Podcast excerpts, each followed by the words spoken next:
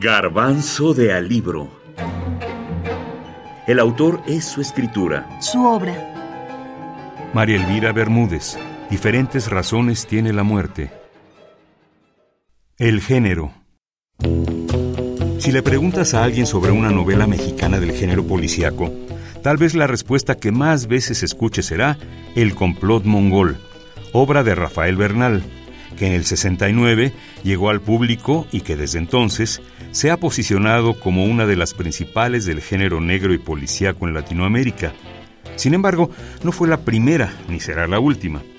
El título de la primera novela policíaca se lo debemos a Diferentes razones tiene la muerte de María Elvira Bermúdez, que en 1953 introdujo el género no solo a México, sino en toda Latinoamérica. Si bien antes de esto ya había en nuestro país diferentes novelas de este estilo, todas eran de procedencia extranjera y traducidas a nuestro idioma.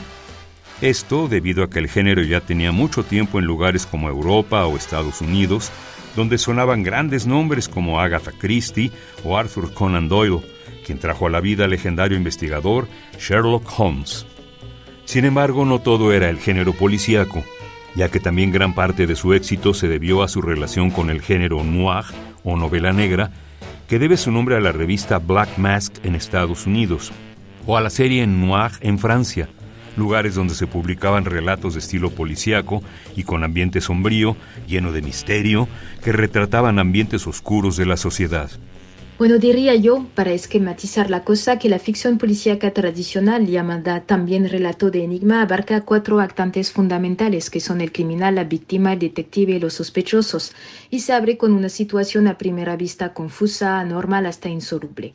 La historia se edifica alrededor de la resolución de este problema criminal mediante una quisquillosa investigación respaldada por el poder de la lógica y de la deducción, y en la que un detective bastante sedentario, elegante, de la clase acomodada y en teoría no profesional interpreta el primer rol. Las escenas suelen ocurrir a puerta cerrada en un universo específico, el de la aristocracia, de la burguesía, y donde los personajes son arquetipales y a menudo maniqueos. Se perjudican entre ellos por cuestiones de dinero, celos, adulterio. La idea genial de Edgar Allan Poe, quien fundó el género como estructura narrativa en los crímenes de la Es haber vaticinado que el razonamiento llevaba en sí un interés dramático, o sea que la novela policíaca es una narración del cerebro en acción, no es el espectáculo, como decía Chesterton, de una inteligencia que está trabajando. A la inversa de la novela dicha realista, el relato policíaco carece de dimensión histórica en beneficio de una visión técnica del mundo. Si la novela policíaca es una novela de detección, ahí prevalecen el silencio, la meditación, porque los detectives reflexionan, piensan y leen mucho. La novela negra, en cambio, es la vertiente violenta de la novela policíaca y es una novela de acción y realista.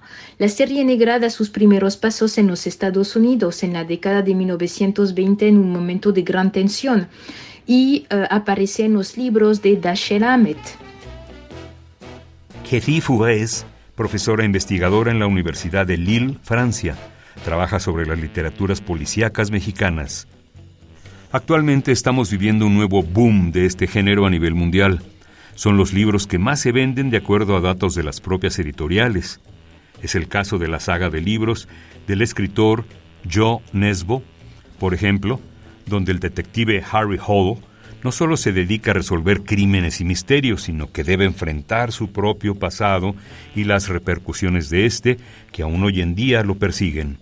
También el género ha logrado prevalecer en Latinoamérica con escritores como Paco Ignacio Taibo II, novelas que se publicaron entre 1976 y 1993, con un detective un poco fuera de lo habitual.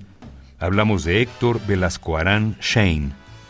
El género está lejos de desaparecer, Aún hay muchos libros y autores que poco a poco se dan a conocer, ya sea en México o en otros países, donde obras como Nombre de Perro, Los Corruptores y La Hora Mala aún abordan este género.